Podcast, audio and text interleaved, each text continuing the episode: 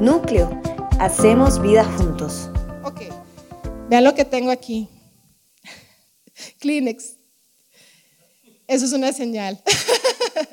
es una señal eh, porque Dios es maravilloso. Vamos a orar. Señor Jesús, gracias. Gracias porque este tiempo de adoración, wow, tu presencia fue maravillosa. Gracias porque tú nos hablas en momentos que tal vez ni siquiera sabíamos o estábamos preparados para que nos hables. Gracias porque tú nos enseñas que eres un Dios vivo, un Dios real. Y gracias porque hoy traes una palabra que sé que va a calar en nuestro corazón, en nuestras vidas, porque traes un recordatorio a nuestras vidas y traes una afirmación para poder cumplir nuestro propósito y poder crecer en ti, Señor Jesús. Gracias por cada persona de nuestra comunidad que hoy está aquí. Gracias por las bendiciones, gracias por las pruebas también, porque sabemos que en una o en otra tú estás ahí.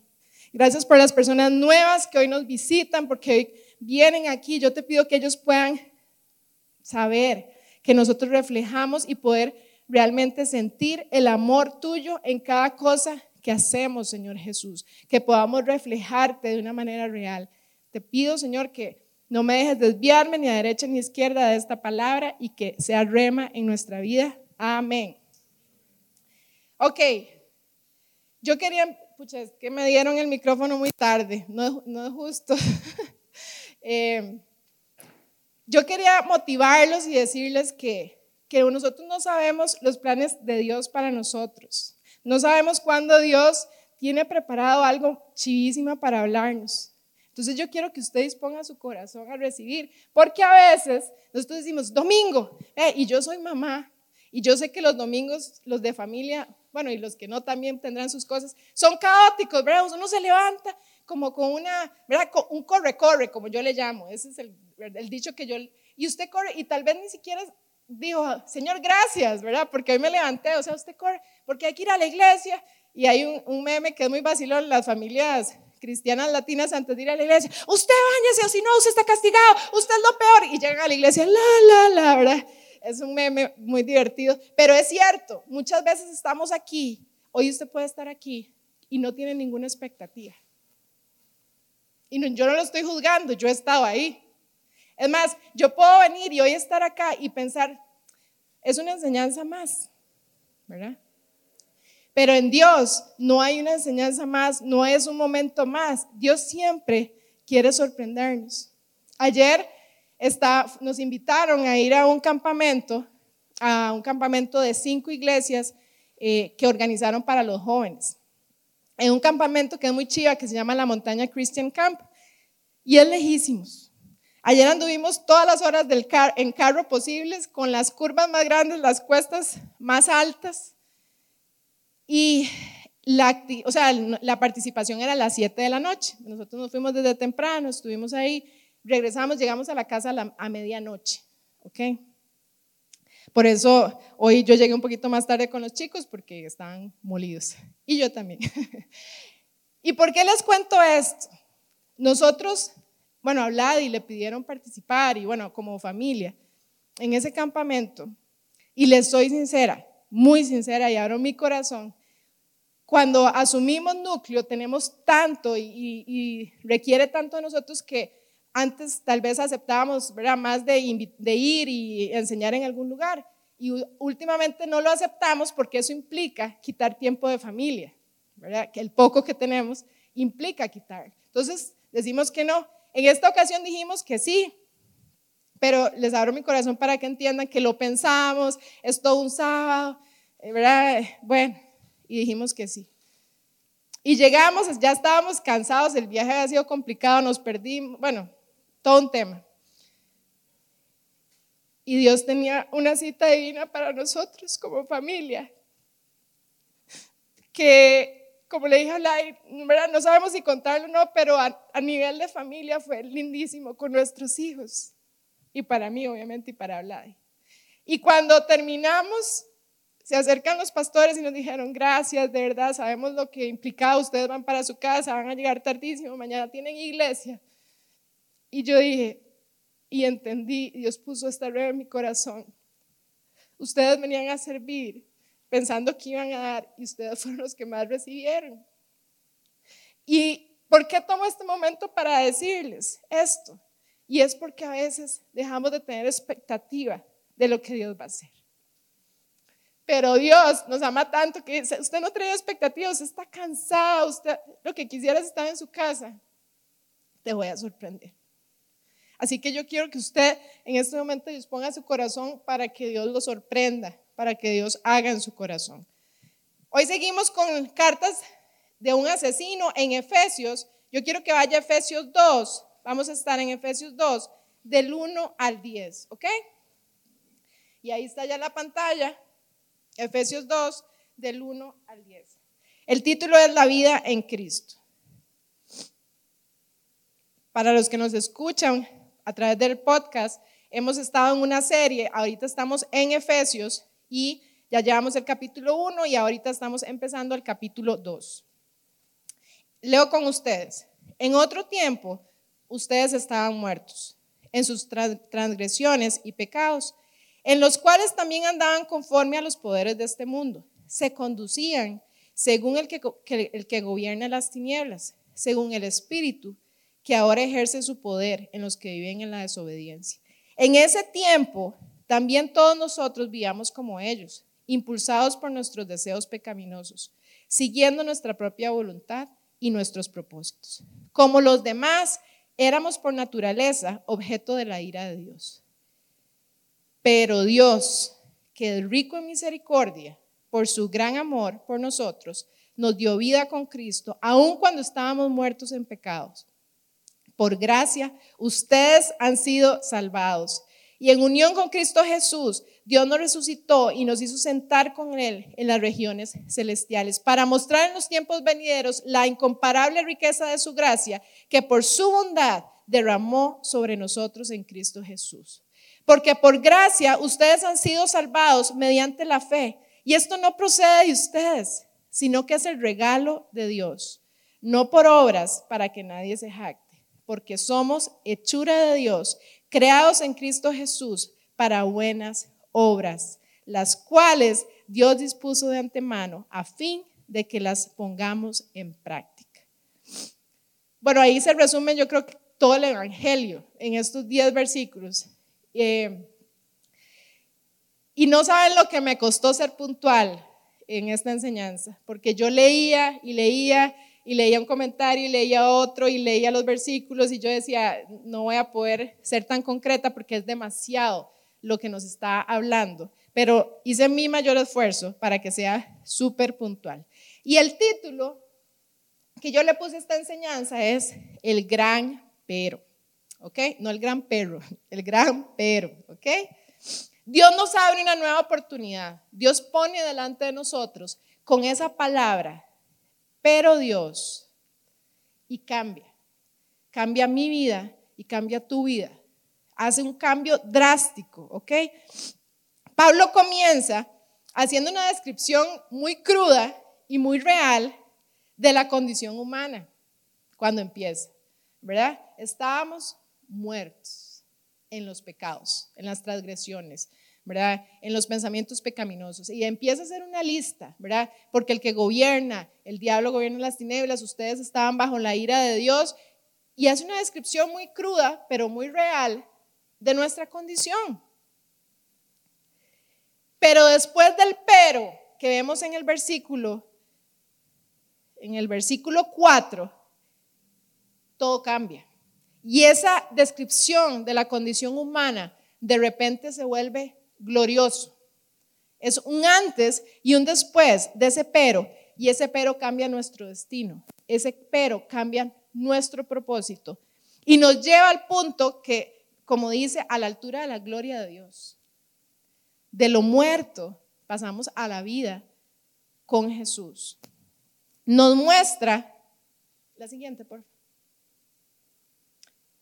nos muestra lo que el hombre es por naturaleza y lo que puede llegar a ser por la gloria y la gracia de Dios. Y yo creo que esos versículos son tan reveladores y tan gráficos, porque son muy gráficos, para que nosotros podamos entender dónde estábamos o dónde estamos en nuestra condición y podamos anhelar o valorar hacia dónde vamos y cómo nuestro destino cambió. Ahora, esto es muy chiva porque como estamos haciendo los mensajes, ¿verdad? Con una línea, la vez pasada, Vladi les habló de que ¿verdad? se oraba con un espíritu de sabiduría y revelación, del conocimiento, como decía Vladi, de la incomparable eh, grandeza, que se trataba de poner en palabras, pero no era suficiente. Entonces venimos donde Pablo nos trata de decir, lloro para que ustedes tengan esa sabiduría, para que tengan esa revelación de la grandeza de Dios y después pasa y dice, ¿sabe por qué? Porque estábamos muertos y después vivimos junto a Jesús, como dicen los versículos. Y entonces esa grandeza no es solo de Él, sino que nosotros podemos optar por estar con Él. Y por eso Él empieza orando, la antesala es esa oración. Yo necesito que ustedes tengan esa revelación, esa sabiduría para entender realmente el propósito y el paisaje completo. El gran pero nos dio esa oportunidad. Ese pero en esos versículos, yo le doy gracias a Dios porque exista. Porque si no, ni yo ni ustedes hoy podríamos ser lo que somos. Escuche, el estado de pecado del que se habla ahí es el estado de conformidad con este mundo. ¿Verdad? Si uno ya desglosa los versículos, hay un montón de raíces que no me puedo meter ahorita porque no me da tiempo, donde básicamente nosotros vivimos conformes a lo que se hace en este mundo y lo que rige este mundo es el enemigo, son las tinieblas y nosotros el pecado, se nuestra vida de pecado se conforma a eso antes de haberlo conocido a Jesús. Ahora, como dice la palabra, estábamos muertos en pecado, pero estábamos rebeldes, pero teníamos pensamientos pecaminosos, pero, ¿verdad? Y después de eso, se hace el cambio. Ayer cuando íbamos en el carro, que pasamos muchas horas en el carro, eh, yo no, bueno, de hecho Dios me dio este ejemplo en esta parte específica ayer en el carro, de esas horas de horas, y empieza Abby. Usted sabe que a veces en el carro salen conversaciones que uno dice, bueno, al menos a nosotros nos pasa, ¿de dónde salió esa pregunta? Y vamos en el carro y me dice, mamá, a mí, no era y no era a mí, mamá, hagamos una cosa, supongamos que estamos en una situación que solo tú nos puedes salvar. Y yo, ay Dios, ¿qué me va a decir? Entonces, solo puede salvar a uno de la nada, ¿verdad? Bueno, era Dios poniéndome y hablando a mi corazón, creo. Y me dice, entonces estoy yo y está Tito, ¿verdad? Mi papá. ¿A quién salvas? Y yo, ¿de dónde salió esa pregunta por amor a Dios? O sea, si venimos hablando de los chicharrones, que qué ricos están, ¿de dónde sale esa pregunta? ¿Sí o no? Es de Dios. O sea, Dios está hablando en mi corazón. Claro, yo, bueno, yo pensé eso, ¿verdad? No lo expresé, pero yo dije, ah, fácil, ¿verdad? Porque mi papá no está ahí. Y yo, ah, no, Abby. O sea, no la pensé. O sea, digo, no la pensé porque le iba a decir que a ella, obviamente. Yo, a vos, mi amor. Ah, ok. Ok, otro. Va a seguir. Y dice, eh, y si estuvieran tío Yuyo y tu mamá y Tita, ¿a quién, ¿a quién salvas? Y yo, ay, ay, es que no me gustan esas preguntas, ¿por qué me las estás? No, mami, pero es que... Y yo, bueno, a tío Yuyo, que es mi hermano, y yo, es que porque Tita está más viejita, y, pero, yo, pero yo respondía, respondía y decía, pero no les diga, yo les, pero no les diga, ¿verdad? Bueno, esa fue, ojo. Ok, y yo, aquí vamos a seguir, ya yo me di cuenta que la conversación iba para largo, y me dice, ok, mami, y si fuéramos papá y yo, y yo, ¿a quién salvarías? Escuche esto. No, mentira, mentira, no. La de Vladi fue, no, mentira. Si fuéramos, si fueran papá y Tito, mi papá, ¿a quién salvarías? Y Vladi me vuelve a ver de una vez, y yo, a papá, por supuesto, ¿verdad? Pero ya yo, o sea, lo que quiero expresarles es que ya yo iba interiorizando, yo sé que, o sea, qué difícil, ¿a quién salvo? O sea, es mi papá, lo amo con todo mi corazón, es mi esposo, lo amo con todo mi corazón, uno me dio vida, otro me dio hijos, vida, ¿verdad? Todo es muy parecido. Ok, ¿verdad? Ya habla ahí, ¿verdad? Tú, a papá, obviamente. Entonces, después me dice, y si estuviéramos Santi y yo, ¿a quién, cuál de los dos salvarías? Y yo ahí entendí que era Dios hablando a mi corazón. Y yo le dije, a los dos. Me dice, no puedes. Y yo, yo, bueno, pues voy a cambiar las reglas, ¿verdad? Y me dice, no puedes. O sea, dígame por qué Abby empezó a hablar eso. No puedes, mamá. Tienes que salvar, escoger salvar a uno de los dos. Y yo le dije, no puedo escoger. Y lo que le respondí es, lo que haría es que trataría lo que yo pudiera, mi máximo esfuerzo, para salvarlos a los dos. Haría todo lo que humanamente yo pueda hacer para salvarlos a los dos. Y ella, ok. Y ya, después dijo, mira la montaña, no sé qué. Y yo, lo que ella no sabía era que Dios me estaba hablando a través de ella. Entonces, por eso traje Kleenex. Dios decide que nuestra condición de muerte cambiara con ese gran pero, porque Él no quería escoger a unos y a otros no. Porque Él nos llamó a ser hijos a todos. Y Él, por uno, por su hijo, Él decidió enviarlo. Pero después retribuyó todo lo que Él hizo. Pero Él no podía y por eso el Evangelio es tan maravilloso y por eso el Evangelio no es por obras, a diferencia de otro montón de religiones, porque Él sabe que el Padre y Él en su corazón lo está mostrando ahí y dice, yo no puedo escoger cuáles de ustedes se merecen estar en el cielo. No, no, es que es para todos, porque todos son mis hijos y a todos los amo y no quisiera estar en una situación de escoger. Yo pensé tantas cosas en mi cabeza y yo dije, yo no puedo escoger. No quisiera nunca estar en la posición de tener que escoger. Y si estuviera, posiblemente me rendiría yo con tal de que ellos dos se salven. Y ese es el corazón del Padre. Y esa es la base de cuando Él dice, estaban muertos todos sus pecados, pero Dios en su gran misericordia, por su gran amor y todo lo que vamos a ver ahora, cambia nuestra vida y cambia nuestro destino. Ahora,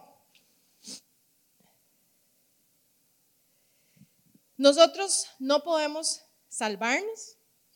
Ninguna, y, si hay religiones que digan, si usted hace esto, nosotros no podemos salvarnos a nosotros mismos. Y por eso la única manera era a través de Dios y a través de Jesús.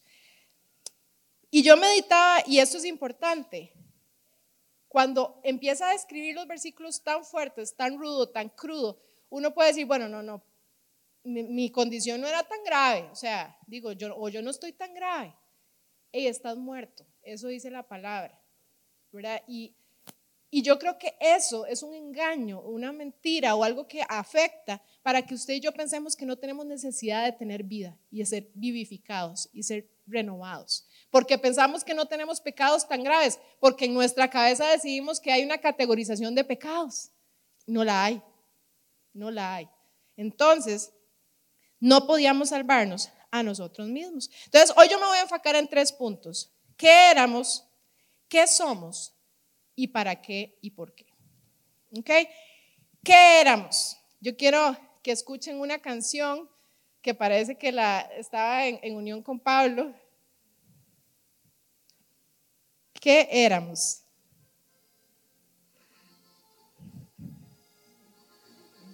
Yo creo que algunos sí se la conocen, yo creo que Diego sabe cuál es.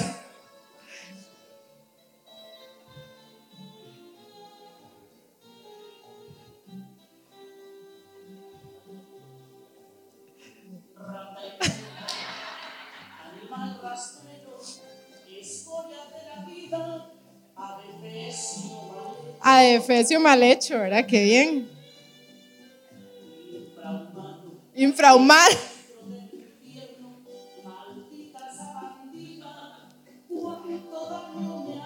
O sea, ¿de dónde viene esa canción, verdad? Si quiere, si quiere la para, porque ahí sigue. Parece que la, yo la escuché entera.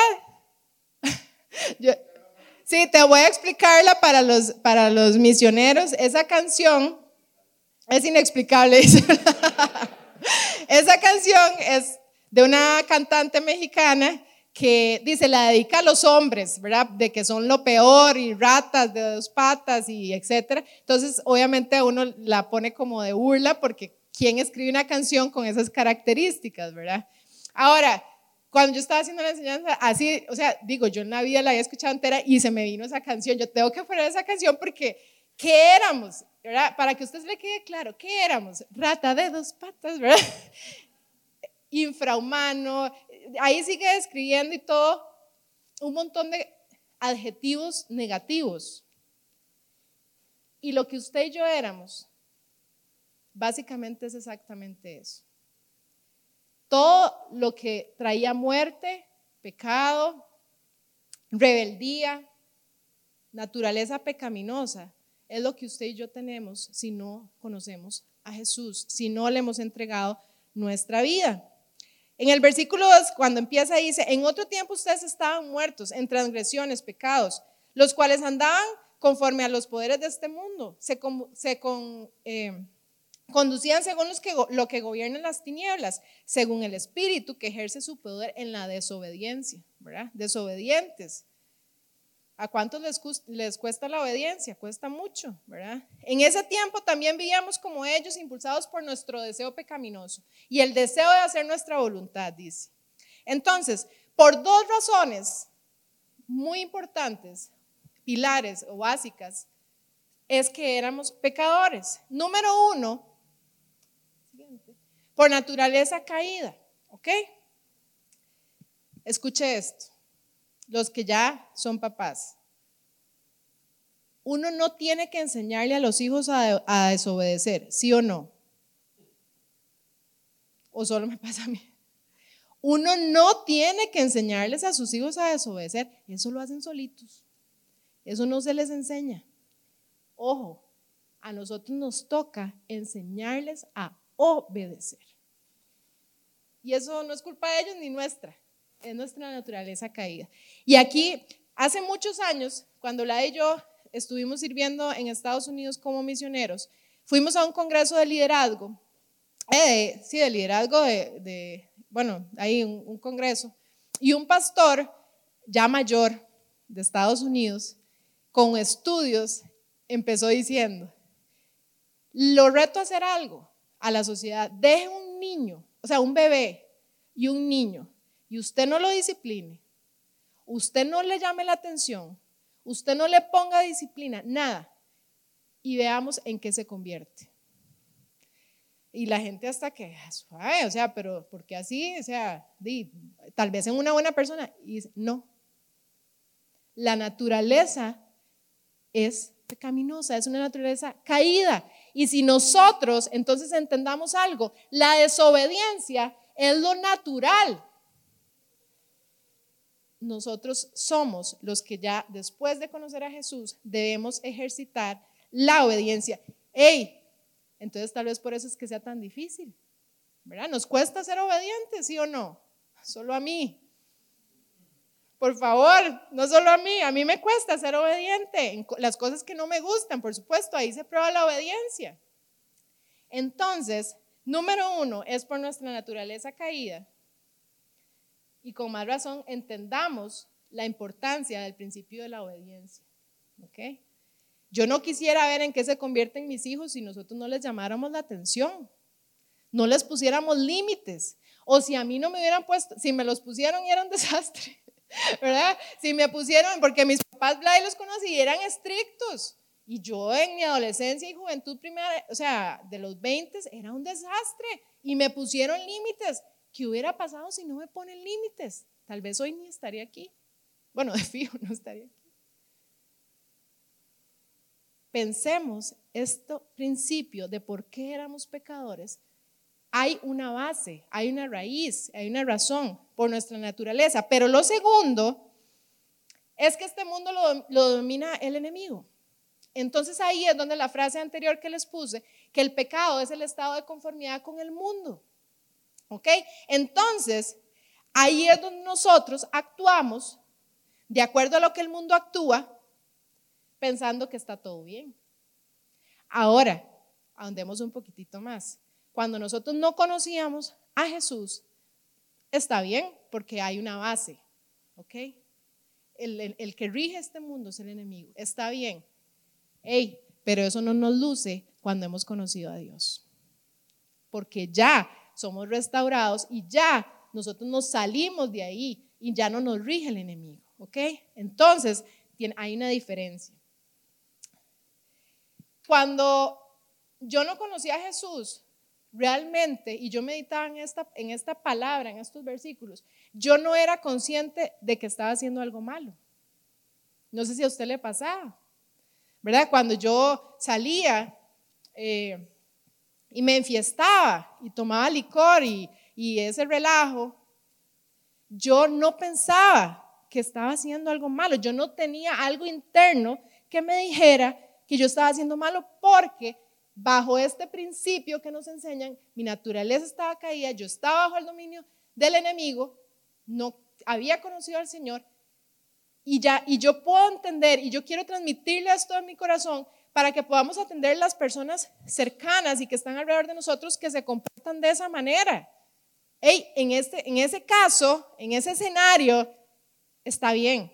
Ahora, para nosotros no, ¿verdad? O para los que hemos, ok, porque aquí pueden haber personas que no hayan aceptado al Señor, pero para el que ha aceptado al Señor de verdad en su corazón, ya eso no está ahí.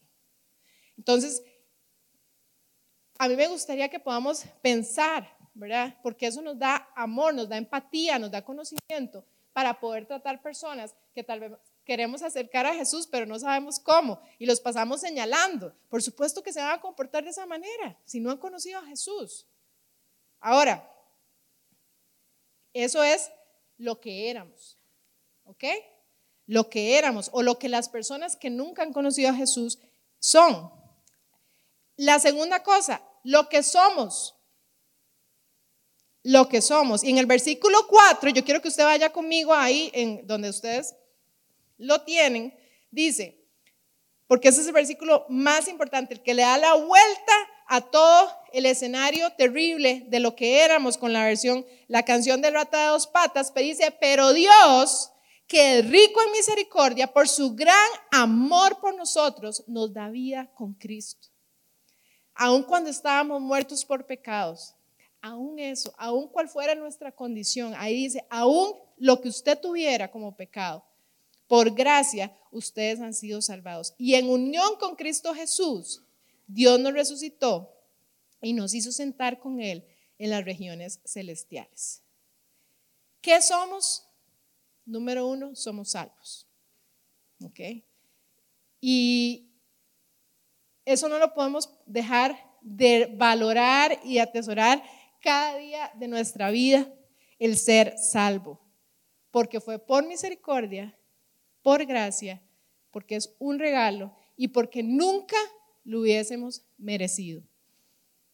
Es más, uno se sorprende que lo merezca y no y simplemente sea un regalo porque, bueno, yo me conozco yo, a mí, pero yo digo, wow, o sea, de verdad que Dios me ama, A pesar de mí. Escucha esta frase, o anótela si está anotando. El pecado mata, la gracia vivifica. Y aquí ya quiero, cuando nosotros somos salvos, la gracia viene sobre nosotros y empieza a dar vida. Y es la única manera en la que un muerto puede resucitar, a través de Jesús y a través de su gracia, ¿verdad? Aquí no hay, no hay coach de vida, no hay psicólogo, no hay doctor. Si usted está muerto, ¿qué pasa? Usted lo entierran, chao. O sea, si usted está muerto, ya, usted hasta ahí llegó. No hay nada, no hay absolutamente nada que se pueda hacer, excepto que Jesús venga y que a través de su gracia Él te dé vida. La gracia vivifica. Ahora, ¿la gracia se ha usado del concepto de la gracia? Sí, claro que sí, se ha usado. Pero la gracia es, o sea, es nuestro regalo. Entonces, como Vladi siempre dice, el abuso de una verdad, uy, no, no hace que esa verdad no sea cierta o deje de ser, es tan importante, porque ha habido un abuso de gracia. Pero la gracia es lo más maravilloso que usted y yo podemos tener de Jesús, porque si no, seguiríamos muertos. Ese es el punto básico, el principio básico. Somos salvos, el pecado mata, la gracia vivifica. Y la segunda cosa que somos es que somos la muestra, como dice la palabra. Dice, pero Dios es rico en misericordia por su gran amor por su gran amor por nosotros, nos, dio vida con Cristo, aun cuando estábamos muertos. Y al final dice que es para mostrar su gracia. ¿Ok? Entonces somos la muestra, la evidencia de la naturaleza de Dios puesta en práctica. Vea las palabras que utiliza el versículo. Amor, perdón, perdón. Misericordia es el número uno. El segundo es amor.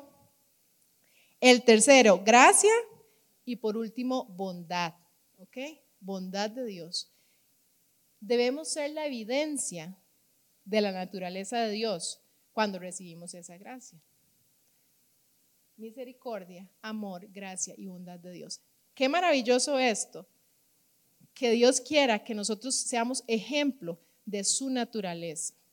Que se pueda ver a través de lo que Él hizo parte de su naturaleza en el mundo, ¿ok? En el mundo. Ahora, ¿por qué y para qué? Para ir aterrizando. En el versículo 7 dice, para mostrar en los tiempos venideros la incomparable riqueza de su gracia, ¿ok? Entonces, el punto número uno de para qué y por qué es que seremos ejemplos de su gracia, ¿ok? Seremos ejemplos de su gracia. Y a mí, este versículo en particular me hizo meditar muchísimo. Eh, como les digo, duré, o sea, toda la semana tratando de resumirla, porque es demasiado, demasiada carne espiritual para poderlo compartir en 45 minutos. Por eso les dije, traté de hacer lo más puntual posible. Que seamos, o sea, ¿para qué? Para ser ejemplo de su gracia, uno por uno. Él nos transforma en la imagen de Dios. Es su forma de enseñanza, de su corazón. Escuche, cuando yo empiezo a leer los versículos en Efesios, lo que hemos aprendido, te justifico, pero todavía le voy a dar algo más. Te adopto como hijo, pero todavía te voy a dar algo más. Te doy gracia, pero todavía te voy a dar algo más. Él nos está poniendo como ejemplo de su gracia, de su corazón. ¿Ok? Porque en el versículo 8 dice, porque por gracia ustedes han sido salvados mediante la fe. Bueno, esto no procede de ustedes, es un regalo de Dios para que nadie se jacte. Y termina el versículo 10 diciendo, porque somos hechura de Dios, creados en Cristo Jesús para buenas obras, los cuales Dios dispuso de antemano a fin de que las pongamos en práctica. ¿Ok? Esos últimos versículos somos hechura suya. Yo no sé si usted había leído estos, posiblemente sí, ¿verdad? Pero ¿qué es que seamos hechura suya? Es algo hecho a la medida, ¿verdad? Es una, es una elaboración, es crear algo que a usted le quede perfecto. ¿Cuántas mujeres se han mandado a hacer un vestido a, a la diseñadora de modas o a, un sastre o algo así? ¿Sí o no? ¿Verdad? La mayoría.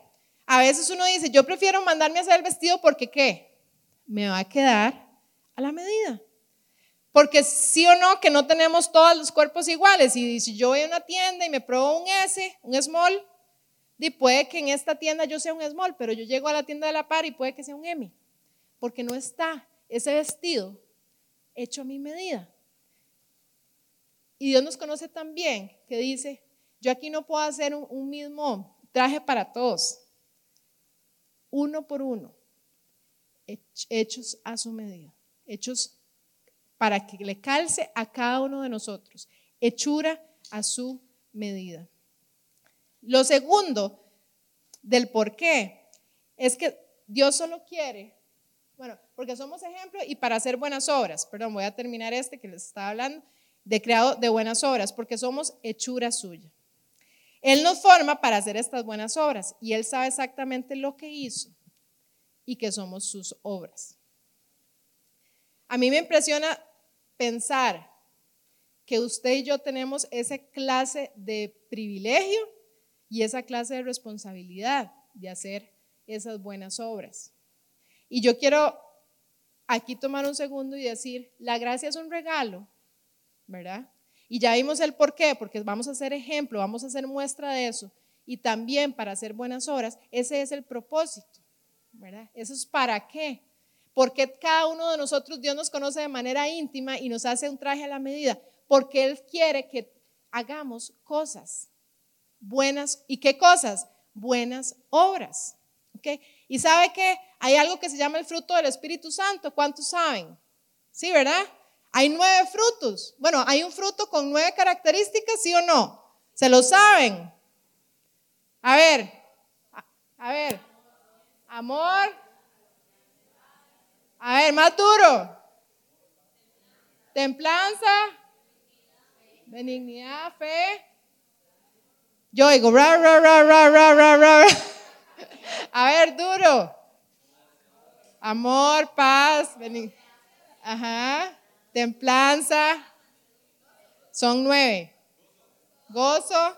Ajá. Bueno, digamos que lo dijeron todos. Un mix, ¿verdad? ¿Sabe para qué eso está?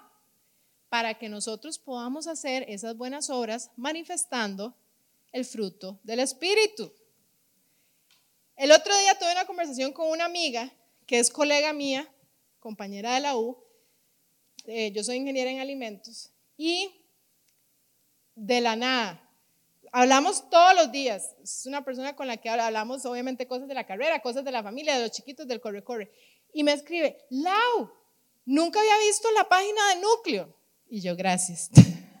¿Verdad? Porque digo, ella es súper católica, tradicional, entonces yo obviamente siempre nos hemos respetado, pero yo comparto de tal cual soy las cosas que amo y hago y entonces ella lo sabe, pero nunca se ha metido ni siquiera a verlo, ¿verdad? Después de más de un año, gracias. Pero la cosa es esta, yo, yo sí le puse gracias, ¿verdad? Como sarcástica me dice, Lau, pero, o sea, lo que ustedes hacen es maravilloso y yo, gracias, ahí sí, gracias, de verdad. Me dice, lo que no entiendo, escuche, es cómo lo hacen. Y yo, ¿cómo? No entiendo yo. O sea, ¿cómo, ¿cómo hacen con lo que su vida, o sea, lo que usted tiene por hacer y tener una iglesia? Y claro, ella está viendo fotos, ¿verdad? Y todo lo que subimos en Instagram. O sea, ¿cómo hacen ustedes para poder hacer eso? Yo, bueno, obviamente no lo hacemos solos, ¿verdad? Es un trabajo en equipo. Pero mi respuesta es, pero es el único trabajo que, que amamos hacer sin que nos paguen un solo colón. ¿Por qué? Porque obviamente ella somos colegas y hablamos siempre del tema y, todas las cosas de, empresa y trabajo. Y ella me dijo, yo no lo puedo creer. Y yo le dije, y mi respuesta fue, lo hacemos por amor. Entonces ahí hay un fruto. Y entonces yo dije, ah, ok, las obras, el fruto se demuestra con nuestras obras. Entonces después yo pensaba, cuando nosotros estamos discutiendo, ¿será que yo decido callarme y tener dominio propio y no entrar en una necedad y una discusión que va a dañar? ¿Será que ahí hay una obra que refleja el Espíritu, el fruto del Espíritu? ¿Será que cuando tengo una prueba y viene algo feo y complicado a mi vida, mi accionar es con fe y se refleja el fruto del Espíritu? ¿Será que yo tengo a la persona a la par en mi comunidad y me tomo el tiempo con empatía de preguntarle, ¿cómo estás? Y hago algo al respecto para tratar de, reflejarle que yo tengo amor y el fruto del Espíritu se manifiesta en ese momento a través de las obras. De eso se trata. Creados para buenas obras, de eso se trata. Se trata de que lo que usted y yo hagamos refleje el fruto del Espíritu. Porque aunque Dios, como les di el ejemplo de Abby, no va a escoger quién se salve y quién no, porque nos ama demasiado y nos da gracia como regalo, si nos dice, porque son creados para buenas obras. Entonces, aquí es donde nosotros tenemos que reflexionar si nuestra vida está llena de buenas obras o no. Eso no me lo tiene que contestar a mí. Ahí, ahí es donde tenemos que llegar. Porque, le soy sincera, todo lo demás fue un regalo. El que se clavó en esa cruz fue Jesús. El que planeó todo fue Dios. El que nos hizo hechura a la medida para cada uno de nosotros fue Dios. Usted me puede decir, es Dios, a él no le cuesta. Pues yo no sé, pero sé que tomó tiempo para hacer, que es un diseño perfecto. Ahora él termina diciendo, para que hagan buenas obras, para que y cómo se reflejan, como les expliqué, el reflejo del fruto del Espíritu en cada cosa que nosotros hagamos. Y Dios me ponía ejemplo tras ejemplo de cosas cotidianas. Ser humildes, tener paz, saber qué me conviene y decir, yo tengo dominio propio, yo no voy a ir a esa actividad porque ni siquiera me conviene, yo no voy a ver esto que puede contaminar mi mente. Y no estoy entrando en cosas religiosas, es el fruto del Espíritu en, las acciones que yo tengo en mi vida, diarias, diarias, porque hay millones de ejemplos. ¿Ok? Entonces, ¿para qué y por qué? Porque seremos ejemplos de su gracia, como dice en su palabra, en algún momento, y yo esto me lo imaginé, ¿verdad? Porque es que aquí dice, para mostrar en los tiempos venideros la incomparable riqueza de la gracia. Quiere decir que eso en algún momento, yo me imaginaba que van a decir, Karina, pase por acá. Y Karina pase, este traje, esto que ella refleja, esto que ella es, yo la hice así. Ella tiene un traje a la medida. Ella, sus obras reflejan esto. O sea, yo cuando yo estudié a profundidad la palabra de hechura a su medida, la raíz es de la obra de un artesano hecha a mano. ¿okay? Esa, esa em, hecho a la medida quiere decir eso. Entonces, yo me imagino que Dios, por supuesto, no hace nada que no sea perfecto. Y Él está orgulloso de esa obra. Entonces, un día, como dice su palabra, en los tiempos venideros, seremos su muestra, ¿verdad? Cuando eh, los diseñadores pasan y hacen sus desfiles de moda, ellos están mostrando, esta es mi creación, uy, hasta que se me paran los pelos porque yo me imagino a los hijos de Dios desfilando y Dios diciendo, Laura, wow, mi hija amada, y empieza a describir las obras, todo lo que Él depositó en ella. Vi y empieza a escribir, a esta le hice así, así, porque iba a hacer esto, porque le puse esto en su corazón. Y uno por uno, porque dice en los tiempos venideros, ustedes mostrarán mi gracia y mi gloria. Y eso no lo vemos ahorita, pero dice su palabra que así será. Entonces seremos ejemplos. ¿Y para qué? Para hacer esas obras que ya hablamos. Y para ir terminando, no importa cuál sea nuestro estado. Vuelvo y repito, pecado es pecado. Nosotros somos los que hemos puesto categorías de pecados. Y yo meditaba, es sencillo identificar pecados cuando son muy evidentes, ¿verdad? Entonces, es muy sencillo si yo no conocía a Jesús y de repente y entrego mi vida al Señor, si yo tomaba, si yo consumía drogas, si yo fornicaba, si yo era infiel a mi, a mi cónyuge. Es muy sencillo identificar el pecado y entonces eh, tener gracia y tener vida y poder ser libre de pecado, libre de esclavitud. Pero también en esa lista de la, de la famosa, de los primeros versículos que les comparé con la canción famosa de Paquita, también dice algo que a mí me saltó y me llamó la atención y yo se lo quiero señalar. También habla de la voluntad y de los pensamientos. Y eso no es tan evidente. Nuestros pensamientos, y, y yo puse aquí, ser necios con nuestra voluntad ser necios con nuestra propia voluntad. Entonces, hoy yo quiero hacernos reflexionar si tal vez esos pecados que eran muy evidentes ya, y gloria a Dios porque somos libres de eso. Pero ahora también habla de otros pecados que son del alma, que son internos, que es ser necio en mi propia voluntad, es que mis pensamientos no están alineados y yo quiero seguir estando conforme al mundo, pero ya no te luce. Eso no es como, no me luce a mí tampoco, porque como les digo, esto ha calado en mi corazón, en mi vida, no me luce. Y ahí nadie se da cuenta, porque es interno.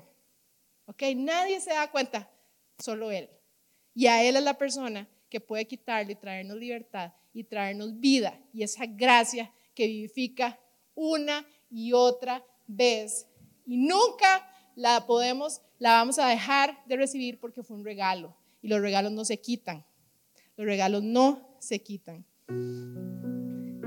Dios quiere que dejemos el que éramos. Dios quiere decirnos, vea, Pablo fue muy rudo escribiendo eso. Y Pablo, usted sabe que Pablo es directo. Pero así como es directo para decir, vea, éramos así, tal, tal, tal. Hey, pero vino uno y ahora tenemos acceso y él empieza a escribir, ¿verdad? Con esas palabras, como decía la de a mí me encantó, es como tratar de, de describir algo que es indescriptible a través de palabras. Es difícil, ¿verdad? Es difícil. Entonces, el objetivo de Dios es que dejemos eso y que nos enfoquemos en el gran pero. Yo quiero que usted cierre sus ojos en este momento para que usted se concentre. Enfoquémonos en el gran pero. Ese pero cambió nuestra vida y nuestro destino. Lo cambió desde el día que decidimos aceptar al Señor y cambia si hoy tú necesitas entregar algo también, aceptarlo, reconciliarte o entregar algo, porque hay un pero un pero lleno de misericordia, un pero lleno de amor, un pero lleno de gracia y un pero lleno de la bondad de Dios. Y ayer, en la enseñanza que él le dio, dijo algo que marcó mi corazón y él dijo, a veces nos es muy sencillo aceptar la gracia, porque la gracia es poder de vida, vivifica, pero la bondad a veces no la entendemos, no la aceptamos tan bien, tan fácil. Ese pero está lleno de bondad. De bondad para mí y para cada uno de ustedes. Es un regalo. Ese pero da la introducción a destinos con propósito para usted y para mí. Ahora, para poder aplicarlo en cada uno de nosotros a través de tal vez de la semana, yo quisiera que usted se pregunte, ¿cuánta influencia tiene hoy de tu, de tu carne, de tus deseos, de tu voluntad, del mundo que te rodea día a día? ¿Qué tanta influencia tiene eso sobre tu vida? Y también quisiera que te preguntes, ¿cuánta influencia tiene la palabra de Dios y la intimidad y comunión con Dios en tu vida. Y yo le digo algo, a veces lo que escuchamos en el mundo o lo que pasa en el mundo cala más en nosotros, tiene más influencia de lo que dice la palabra de Dios y estamos viendo hoy. Por eso Pablo nos preparaba en los versículos anteriores, lloraba y decía, Señor, yo te pido que tú traigas sabiduría y revelación para que ellos puedan tomar esto de manera práctica en sus vidas. Nos estaba preparando. Y para terminar, Estos, estos versículos son maravillosos, cambian la historia de la humanidad, resumen de una manera muy rápida el Evangelio. Yo no sé si todos los que estamos aquí hemos recibido el regalo de gracia de ser salvos. Yo no sé si algunos de los que estamos aquí lo recibimos alguna vez, pero estamos lejos y nos alejamos y puede que estés ahí y sientes que, que ya no lo mereces. Y yo te quiero decir de parte de Dios, nunca lo has merecido. No es por obras. No hay diferencias de pecado. Así que si estás en alguna de esas dos situaciones, yo hoy no puedo dejar de pasar la oportunidad de, de hacer una oración de salvación, de reconciliación. Porque Dios está aquí y Dios te ama. Y Dios no puede escoger entre, entre tu vida y el que está a la par para salvar, porque Él lo quiso y lo diseñó para todos. Y si hay alguna persona que nunca ha aceptado al Señor en su corazón o quiere acercarse de nuevo y has estado ahí retenido, yo quiero decirle que yo estuve ahí y yo no entendía que querían decir una oración de salvación, como solo una oración hace eso. Dice su palabra que si nosotros creemos con el corazón y confesamos con nuestra boca, Él vendrá a nuestra vida y alcanzaremos salvación. Y su palabra es vida. Y yo puedo decir, y sé que cada uno de ustedes también, algunos pueden dar testimonio que eso es real. Yo no te puedo decir que los cambios sean de la noche a la mañana, pero te puedo decir que esa oración con convicción en nuestro corazón cambió mi vida por completo y ha cambiado miles de millones de vidas a lo largo de la historia y es poderosa. Así que si hay alguna persona que el día de hoy quiere hacerla conmigo, yo le voy a pedir que repita conmigo para guiarte. Señor Jesús, yo hoy te confieso como Señor y Salvador de mi vida. Yo hoy te abro mi corazón y te invito a que entres en mi vida. Yo hoy me arrepiento de mis pecados. Te pido que me perdones una y otra vez y que me, me des tu libertad que camines conmigo todos los días de mi vida. En el nombre de Jesús. Amén. Por unos minutitos más, yo quiero que usted se quede ahí, que podamos adorar a Dios. Gracias por haber escuchado este podcast. Si te gustó, compartilo con alguien más y recuerda que si quieres saber más de nosotros, nos podés encontrar en todas las redes sociales como Núcleo CR.